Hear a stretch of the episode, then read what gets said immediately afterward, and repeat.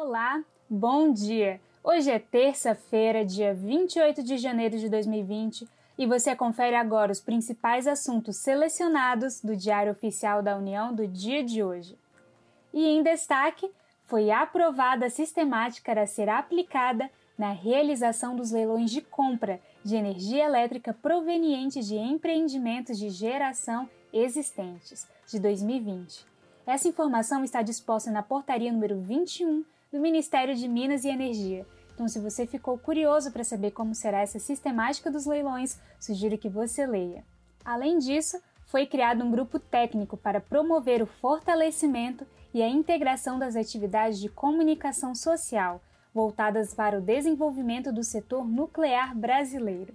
E o produto final desse grupo técnico será uma proposta de plano de comunicação social para o setor nuclear, conclusa ao coordenador de Comitê de Desenvolvimento do Programa Nuclear Brasileiro.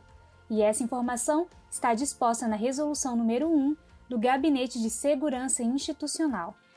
E também foi divulgada hoje a execução do orçamento de investimento das empresas estatais até o bimestre de novembro, dezembro de 2019, bem como a execução da política de aplicação dos recursos das agências financeiras oficiais de fomento por meio de relatório.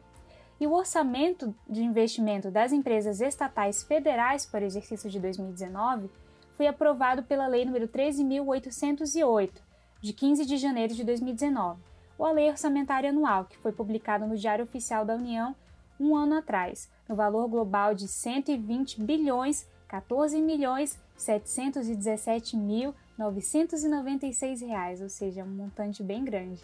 E esse montante agregava dotações para execução de obras ou serviços em 240 projetos e 254 atividades, distribuídos em 84 empresas estatais federais.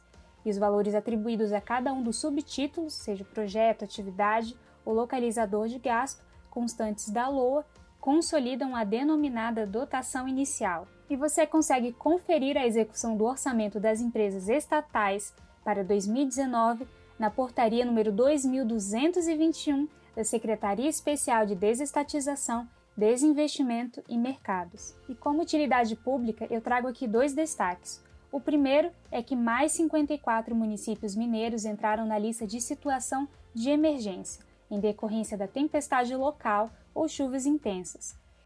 E foi reconhecida a situação de emergência nesses municípios em complementação à portaria de 25 de janeiro de 2020, ou seja, esses 54 novos municípios integram a lista de situação de emergência no estado de Minas Gerais. E você consegue acessar na íntegra essa informação na portaria número 175 da Secretaria Nacional de Proteção e Defesa Civil. E o último destaque é referente ao coronavírus. E considerando a gravidade desse coronavírus e como ele vem se espalhando pelo mundo, foi constituído o Grupo de Emergência em Saúde Pública, para monitorar e conduzir, no âmbito da Agência Nacional de Vigilância Sanitária, a Anvisa, as ações referentes ao novo coronavírus, em prazo indeterminado. E esse grupo de emergência será composto pelos seguintes servidores: adjunto de diretor da primeira diretoria, assessor da terceira diretoria, gerente geral de portos, aeroportos, fronteiras e recintos alfandegários, além de gerente de controle sanitário de produtos e empresas em portos, aeroportos, fronteiras e também nesses recintos, além do coordenador de imprensa e comunicação e assessor-chefe do Sistema Nacional de Vigilância Sanitária. E essa informação está disposta na portaria número 74 da Agência Nacional de Vigilância Sanitária. E aqui reiteramos o cuidado que todos os viajantes devem ter em viagens ao exterior, principalmente porque esse vírus vem se espalhando bastante. E este foi mais um resumo DAU um serviço oferecido pelo Instituto Protege, em parceria com a editora Fórum. Meu nome é Yasmin Góes e eu fico hoje por aqui. Muito obrigada por me acompanhar, tenham todos uma excelente terça-feira e eu espero vocês amanhã para novos destaques.